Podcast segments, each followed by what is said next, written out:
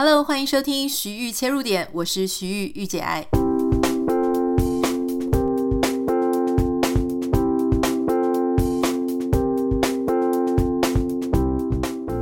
欢迎你收听今天的节目。今天是礼拜五，所以我们要跟大家分享一些好看的文本啊，可能是书啊，或是一些好听的东西。今天我想要跟大家介绍不止一本书啊，还有一个 podcast，它里面的一个系列。那可是我们要贯穿是同样的一个主题，就是关于怎么讲呢？它其实是贫富差距啊，跟不公平跟不平等底下的教育问题啊。听起来好像这个题目非常的硬，想说你要讲什么哈？会不会睡着？可是事实上呢是不会，因为这本书它在谈的是啊，它是二零二三年一月出版的一本新书啊，它叫做《上流教养》。哪里的上流呢？啊，这当然就是全球非常黄金的地段，就是纽约的第五大道附近。这个写书的人呢，他的背景蛮厉害的啊，他是一个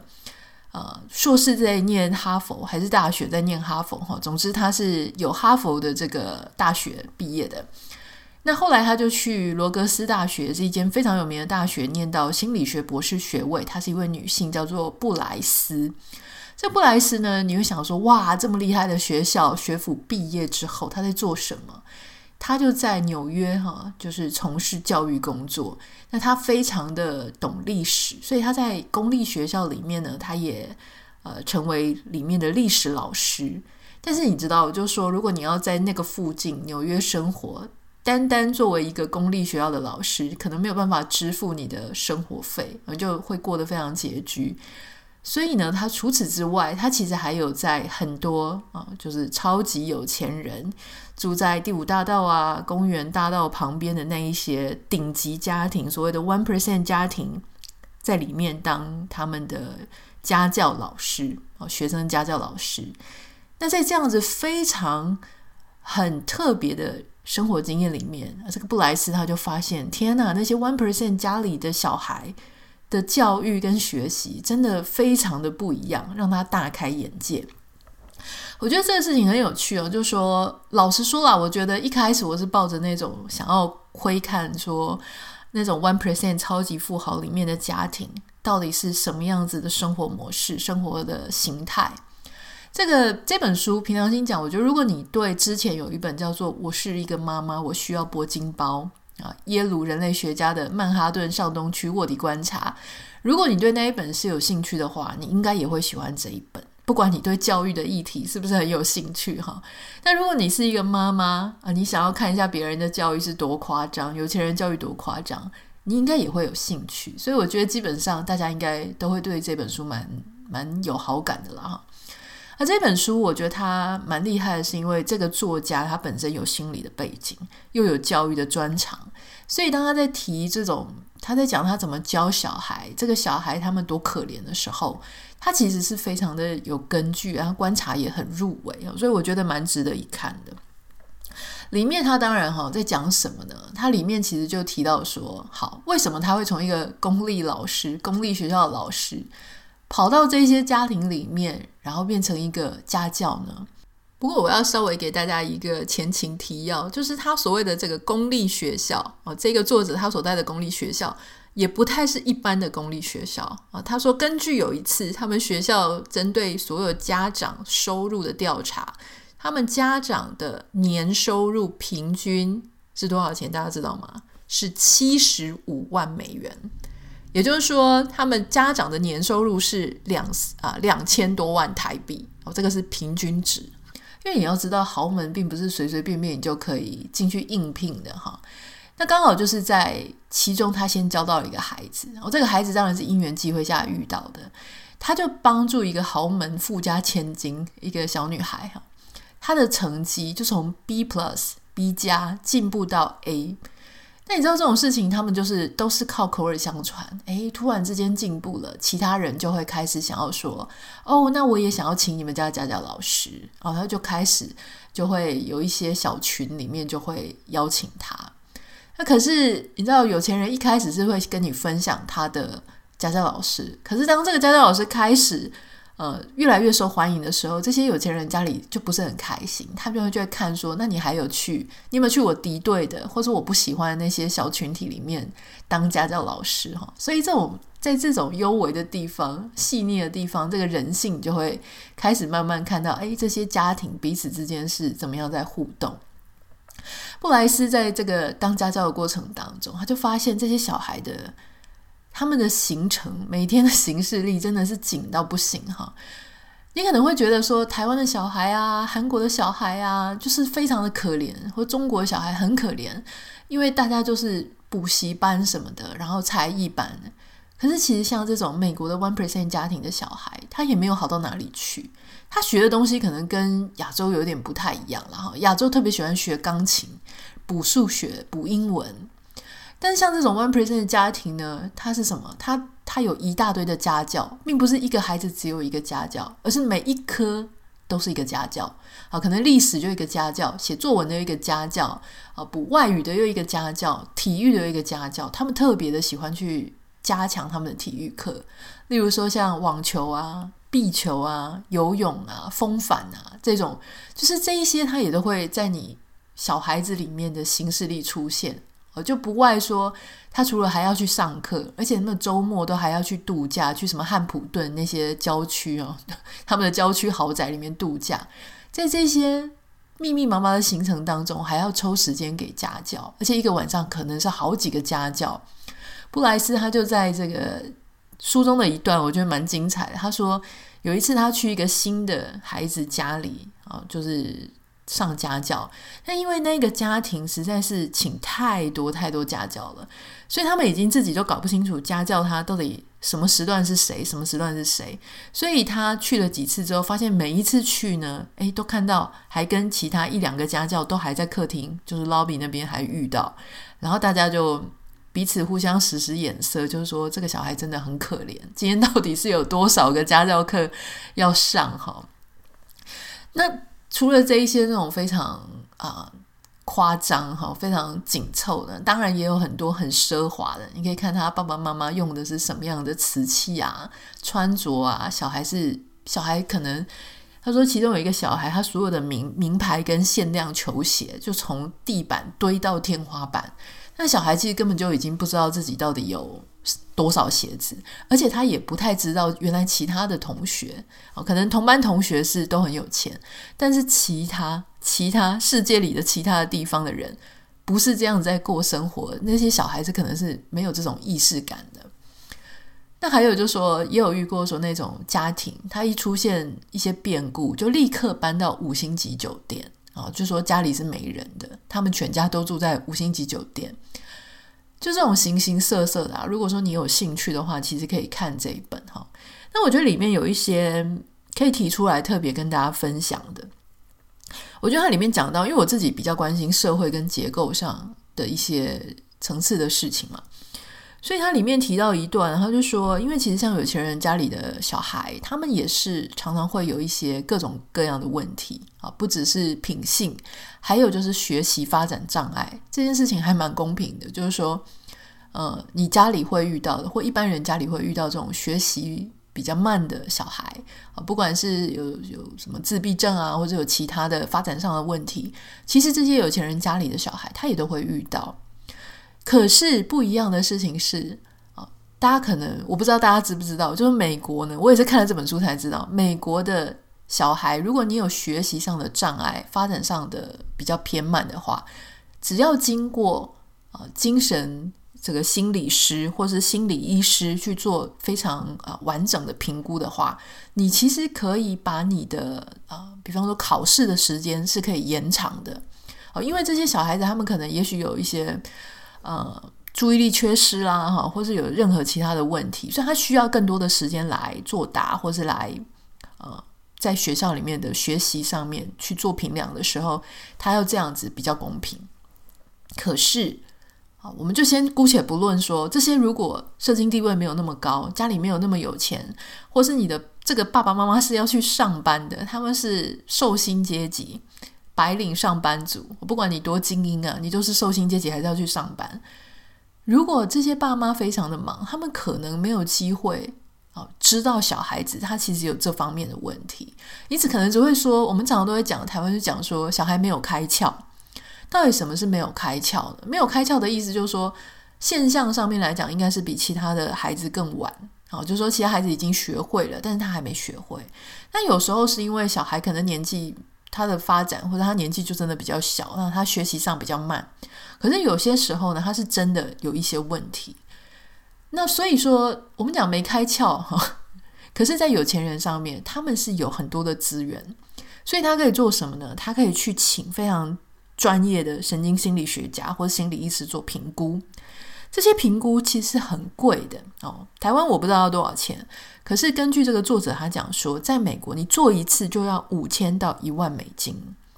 五千到一万美金就是十五万到三十万台币。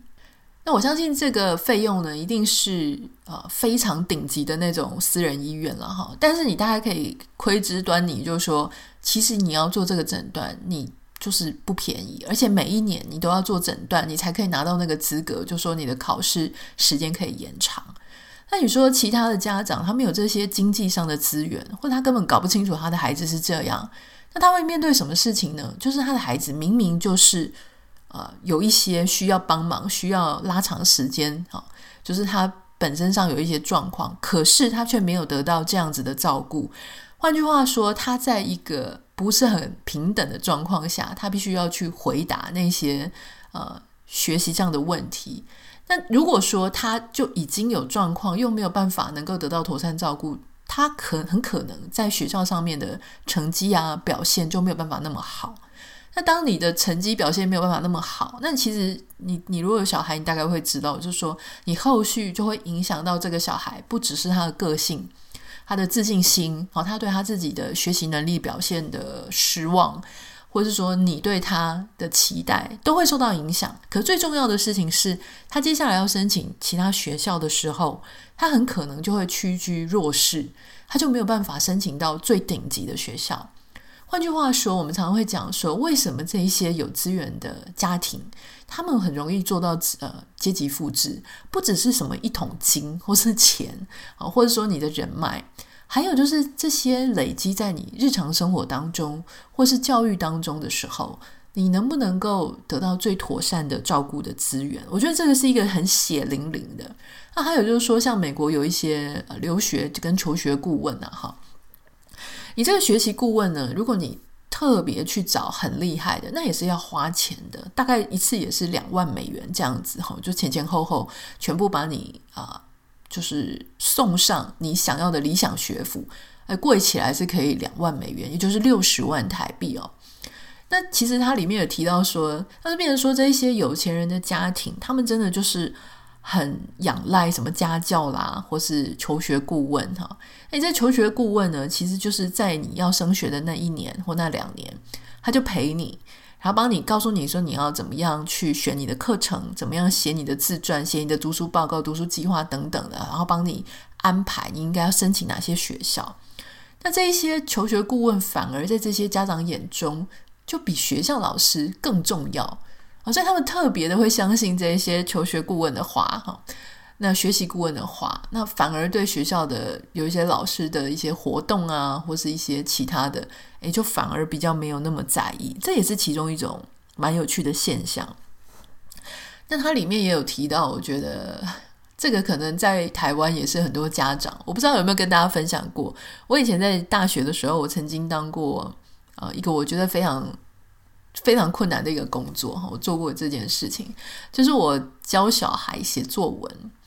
那在教小孩写作文呢，我后来发现我真的很不适合当作文老师，哈，补习特别是补习班的，因为补习班的老师，你就是希望你的学生接下来成绩会越来越高啊，可以经过你的这个引导之后，他的作文就写得越来越丰富，越来越有观点啊。可是我记得当时我就遇到一个很难的事情，就是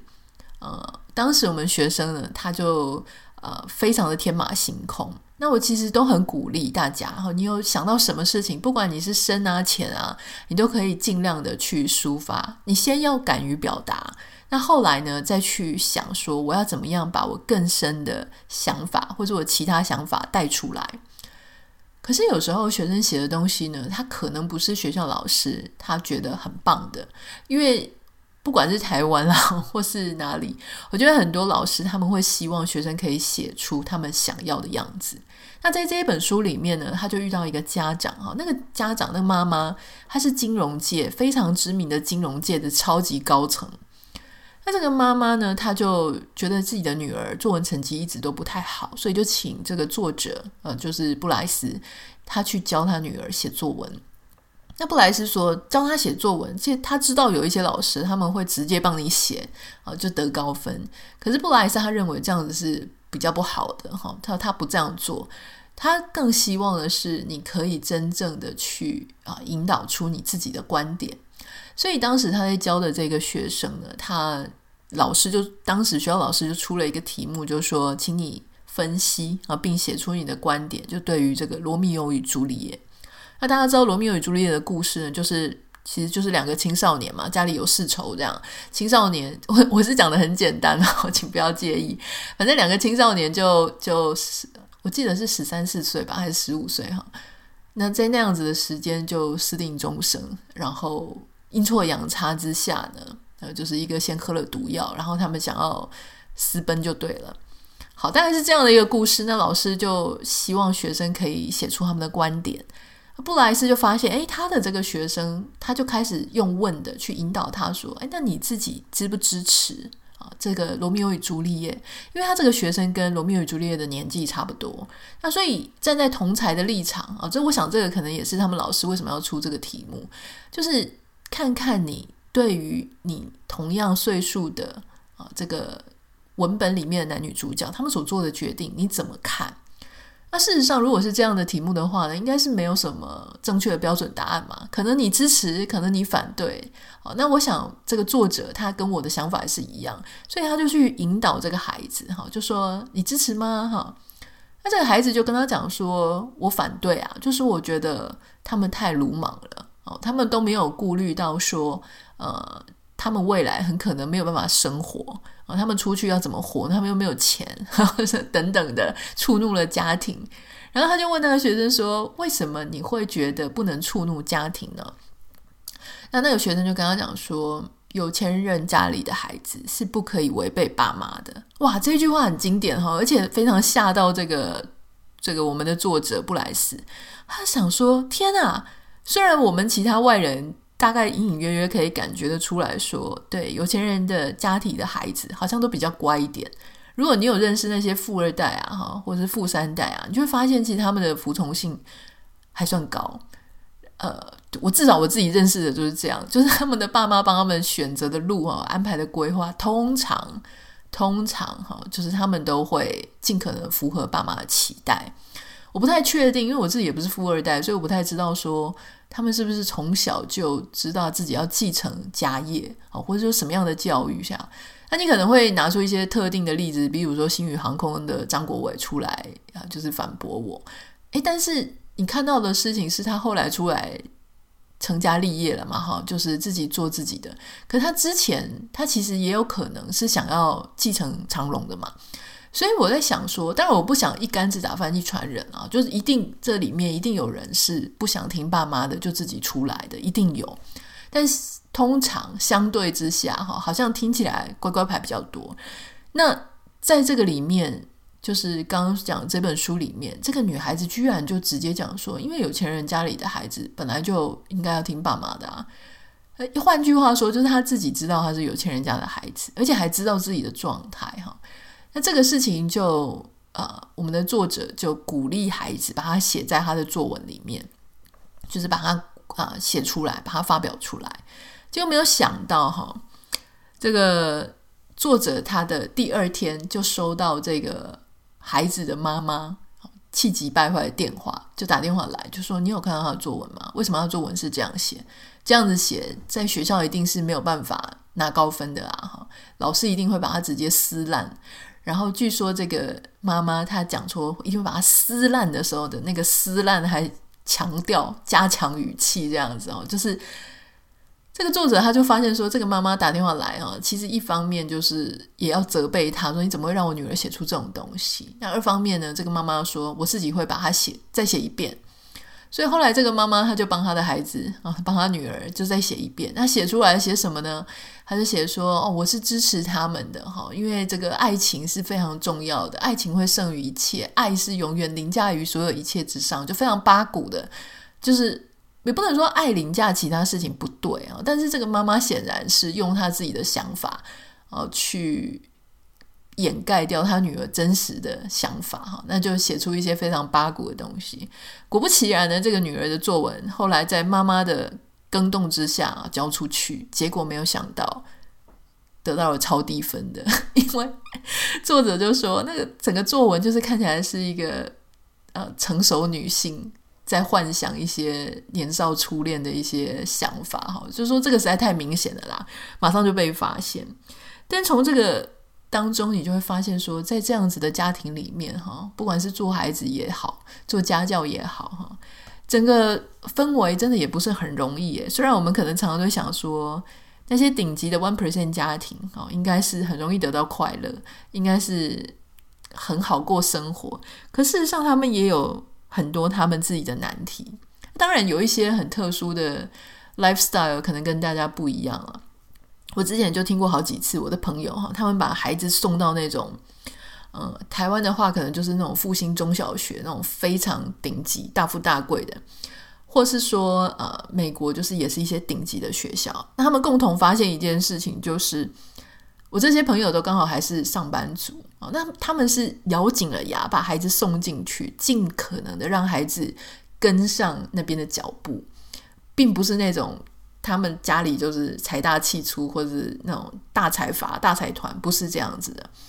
那他们就告诉我一件很惊讶的事情，就是说，他们的跟其他妈妈在互动的时候，其他妈妈他们都会预设彼此是没有在上班的。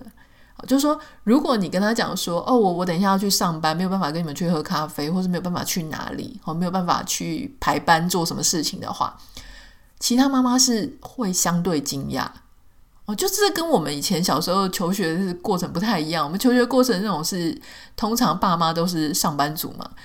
但他们那样子顶级的学校里面呢，有很大的成分其实妈妈都是没有在工作的，所以他们也会以为说，呃，与其他的妈妈可能不用工作，可以，呃，就是可以尽量的配合哈。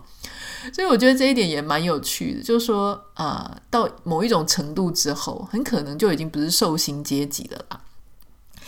但我在想讲一件事情，就是说，不管是啊、我是一个妈妈，我要有铂金包，还是这一本书，这本书的书名叫《上流教养》哈，当纽约豪门家教遇上第五大道的弗洛伊德哈，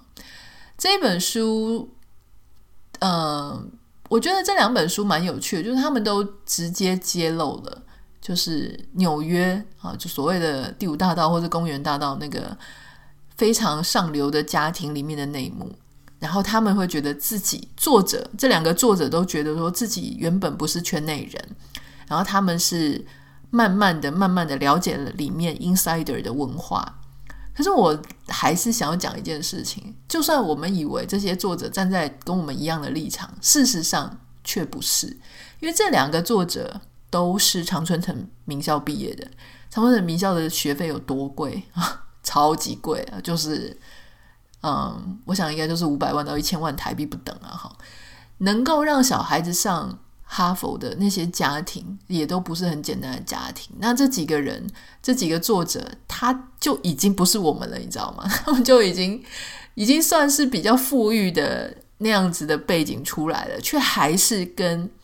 第五大道跟那一些上流家庭相形见絀，所以。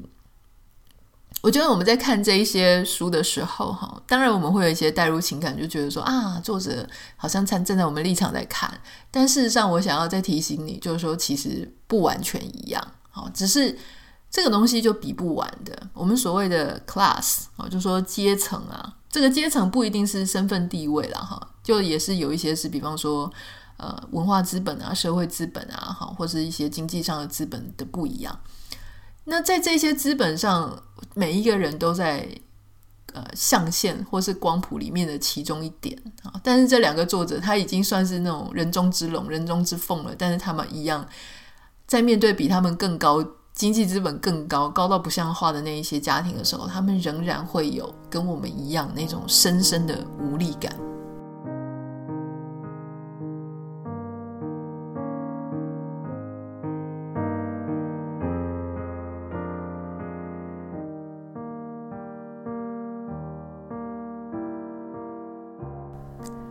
如果说你对这样子的主题有兴趣的话，我也会推荐你听一个 podcast。如果你的英文能力、英文听力 OK 的话，这是一个英文的 podcast，它叫做 Serial。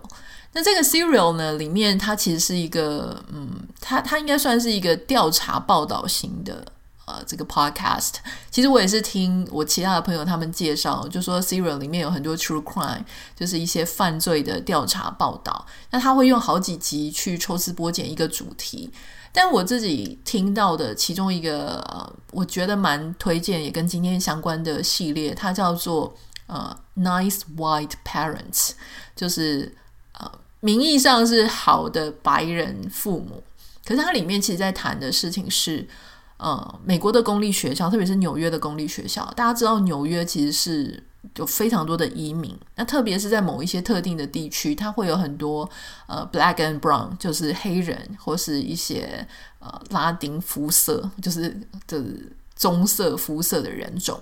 例如说，像来自啊、呃、这个波多黎各啦，或是哪里其他的地方。那这里的公立学校当然就非常看区域嘛，因为公立学校就跟区域有关系。那有很多的公立学校，它所设的区域很可能就是。有比较多的那种非裔啊，或是其他族裔的人种，就是不是就是所谓的 color 有色人种。那有色人种呢，其实啊，在这些公立学校里面，常常就会受到白人的一些各种误解啊。比方说，像以前这种种族的隔离跟种族的区隔差异，这个差异对待非常严重的时候，那他们就会。就是，比方说上课都不排在同一班啊，哈，或者是说他们的活动都不不在一起。那很多的这个白人的家长，他们甚至会很担心，就是说，如果这个学校公立学校它的有色人种比较多的话，他们就会很担心学生呃带枪，或者是学生就是有很多犯罪行为，哈，他们就会一直问学校，就说是不是我们学校的治安会有一些问题什么的。那这些学校的行政人员或是像校长，他们就会觉得莫名其妙，就是你哪里来的推测？就只因为大家的肤色比较深吗？跟你不一样是白色的，你就这样想吗？所以这个系列的报道呢，他就去看，就是说从一九五零年啊，就是这样，他每一集在讲一个不同时代，可是都是公立学校的事情，发生了什么事情，然后去统整出一个 picture，统整出一个呃一个大的。图像就让你知道说，公立学校它目前还有哪一些问题。虽然说在一九五零年的时候，当时就已经在讲说不可以有种族的学校里面不可以有种族的区隔，可是事实上你会发现在编班的时候还是编在不同班，而且他在里面讲到说，当时还有一个案子，就是说白人他们的小孩，他的教室旁边的厕所是有冲水马桶，就是可以冲水式的。可是有色人种他们的小孩，他们所待的教室旁边的厕所居然是不能用冲的，可能是堆粪式的吧，所以就导致他们受教的环境非常的差，然后又非常的臭，然后你就会想象，就是说，就很多人都不想要接近那边，哦所以这个其实就在本质上，在基本的环境上，就对他们并不公平。那好啦，开始大家开始有一些意识了哈。学校也有一些单位是说，我们的单位呢就叫做要重视 integrated，就是重视整合，甚至还有一个单位就是要帮助不同种族、不同族裔的学生要能够整合。可是呢，这个时候又发现一些结构上啊，结构上的例外，例如说，结构上现在已经要重视大家要整合，可是。却还是有很多啊，比方说白人的家庭啊，他们可能他就提出有，他就讲出一个例子啊，就说有一个白人的爸爸就觉得说，好，我们学校我们也支持要整合啊，很棒，这个学校太棒了。可是这个学校不是很有钱，这个白人的爸爸呢，他因为他工作的关系，可能是金融界的哈，所以他特别的会募款，就 fundraising，他特别的会号召大家来来出钱这样。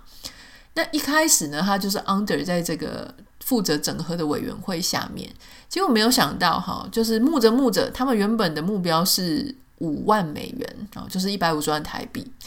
结果募着募着，这钱就越来越多。这个爸爸就提出来说，嗯，他们应该要成立一个另外的基金会。哦，那很多其他那种家长就开始有各式各样的意见哈，就说原本他想说五万美元应该是跟当地的店家，比方说餐厅啊、美容院啊。一些 local 的店家，他们希望自己的，因为他们孩子可能都去上公立学校嘛，就这个公立学校，那也有可能他们未来会有人要去上公立学校，或者他们就是这个公立学校的校友，所以请他们捐出钱来哦，收集起来要五万不容易，但也没那么困难，而且很理所当然，就是这个是社区的事情。可是这个白人的爸爸呢，他就觉得说，如果能够募更多，为什么不募更多？所以后来他的 network，他可能也是用这样子的一个 project 一个计划哈，他就去跟他其他觉得非常财大气粗有钱人、有钱的企业，就是我们刚刚前面讲的那些 one percent 的人哈，他就去跟他们募钱。可是这些人跟这个地方、跟这个区域到底有没有什么关系呢？没有，他们可能从来都没有踏进过那些地方，但他们就会觉得自己在做一个有意义的事情，就看你怎么包装这个事情嘛。哦，我是在帮忙这些有色人种的区域啊，我是在做一件种族融合的大事，所以他们最后居然募了八十万美金。那这个八十万美金就进到这个基金会里面，它会发生什么事情呢？原本。那个美意就是说，让这个社区能够为社区的学校、公立学校付出一些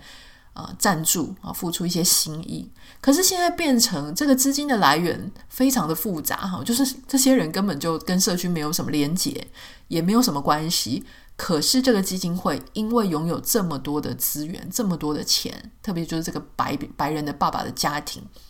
他们开始在这个学校说话的声音，就比那个整合整合的那个单位更大声哦，因为他等于算是这个学校最大的 sponsor 了。这个时候呢，他们提出了什么要求？他们提出说，我们的学生应该要学习第二外语啊，没错嘛，就是如果要提升竞争力，要学第二外语。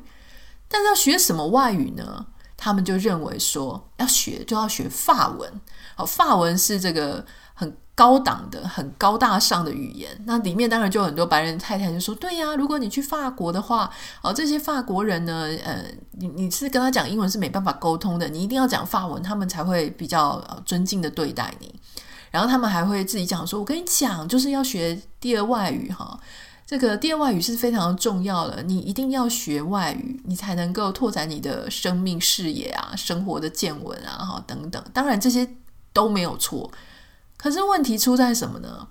其实我们刚刚有讲到，这里面有很多非裔的，或是中南美洲裔的，他们其实英文就已经算是他们的第二外语了。他们的母语是什么？是西班牙文。所以今天如果说你的孩子他在学校的第二外语，假设这个基金会没有讲话，好，是自由的，或是甚至是我们就选西班牙文当第二外语。这一些所谓的 color 的族群哈，他们的成绩就会非常好，因为英文它 OK 嘛，然后西班牙文又是他的母语，那随便他 随便念他的呃他的这个成绩就会很好啊，就像是比方说有亚洲人有华人，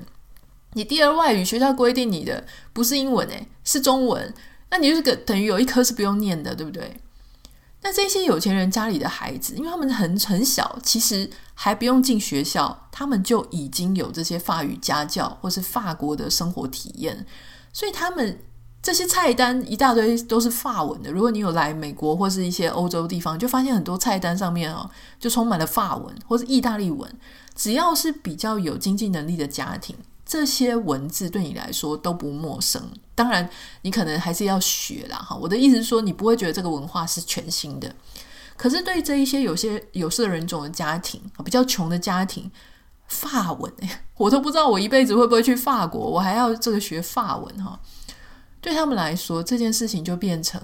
被决定的，被谁决定？被那个拥有资金的白人的社群里面决定了你要学什么。然后他们又开始讲说，哦，那我们还要设什么国际的学程？哦，那谁对国际学程有兴趣呢？就设了一些门槛，就发现那些能够进国际学程的那些人，通通都是白人的学生。所以，当一群白人学生，诶，以前不是为了说不要让他们分班，不要让他们隔离，所以提出了要整合的计划，整合这些族群。一开始这个基金会呃出来说要募款，也是为了说哦，这个学校是做整合的，好棒棒。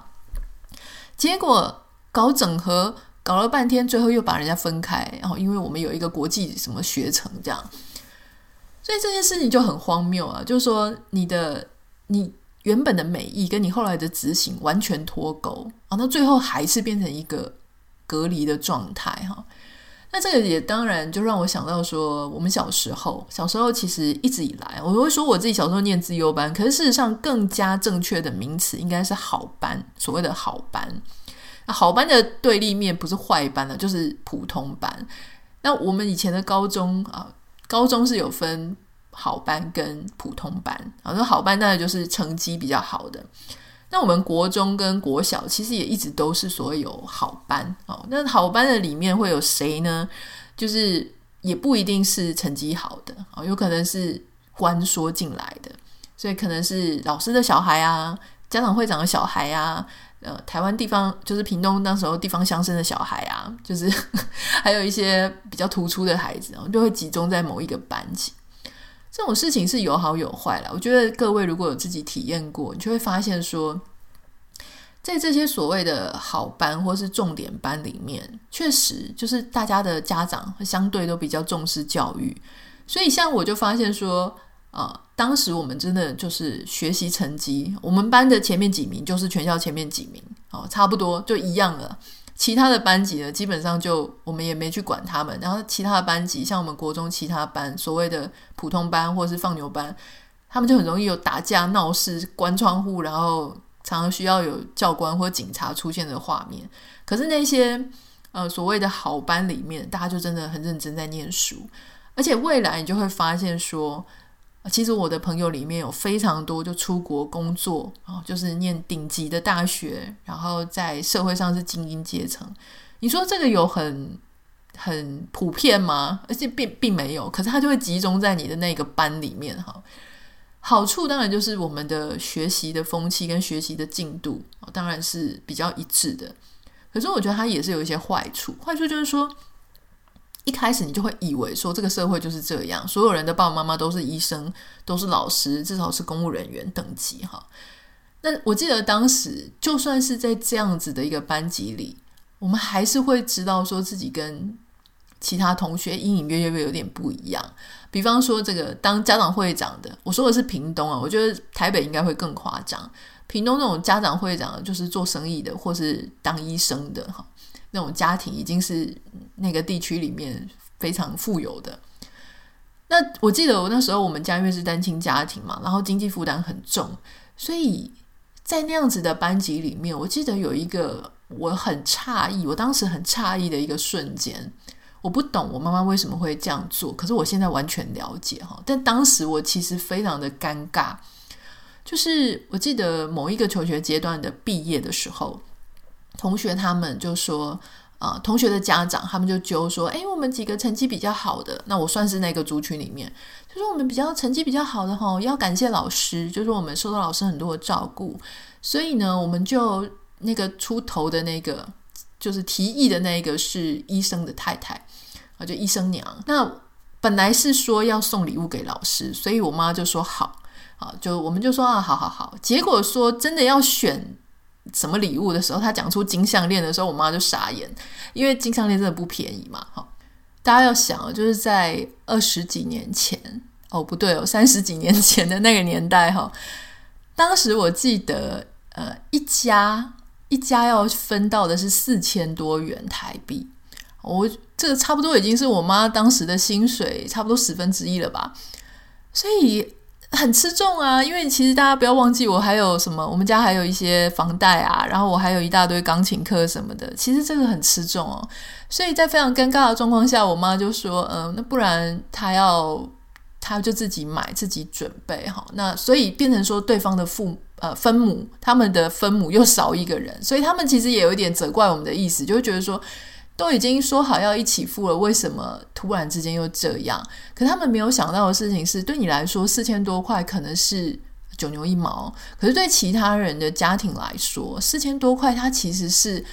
可花可不花。就说这个钱，我们可能意思意思就是几百块，就是或是一千多块，就是感谢一下老师。但是四千多块。哎，凭良心讲，如果是我现在，我一样也会觉得说有需要做到这么夸张吗？所以我觉得那个时候你就会感觉到出出来说，其实在一个班级里面，好隐隐约约的，隐隐约约的，你会感觉到说，世上每个家庭的环境不一样，仍然会影响很多事情的执行啊，并不是说表面上说啊是公立学校啊，表面上说大家都是要。呃，非常的一致一视同仁，从来就不是这样子啊。美国的很多的公立学校，它其实真的没有办法保证你得到的是平等的待遇了哈。当然，私立学校更更不用讲啊。只是说公立学校是为了公众而设立的，所以如果你有兴趣的话呢，我觉得这一个呃 Serial 这个节目，它在之前有一个叫做。Nice White Parents 啊，这个系列总共有五集，我觉得他探讨的非常深入，然后非常做的非常精致，可以大家可以去听。今天我们就会把我刚前面介绍的《上流教养》这本书跟这一个呃 Podcast 节目的连接都放在我们的节目简介栏里面。如果你有兴趣，可以用周末的时间看看书，或是听听 Podcast 的话呢，都欢迎你可以点击进去了解一下。如果你有任何想要跟我分享的，欢迎你可以写私讯到我的 Instagram 账号 Anita 点 Writer N I T A 点 W R I T E R，也不要忘记帮我们在 Apple Podcast 跟 Spotify 上面按下五颗星，感谢你。我们下个礼拜见，拜拜。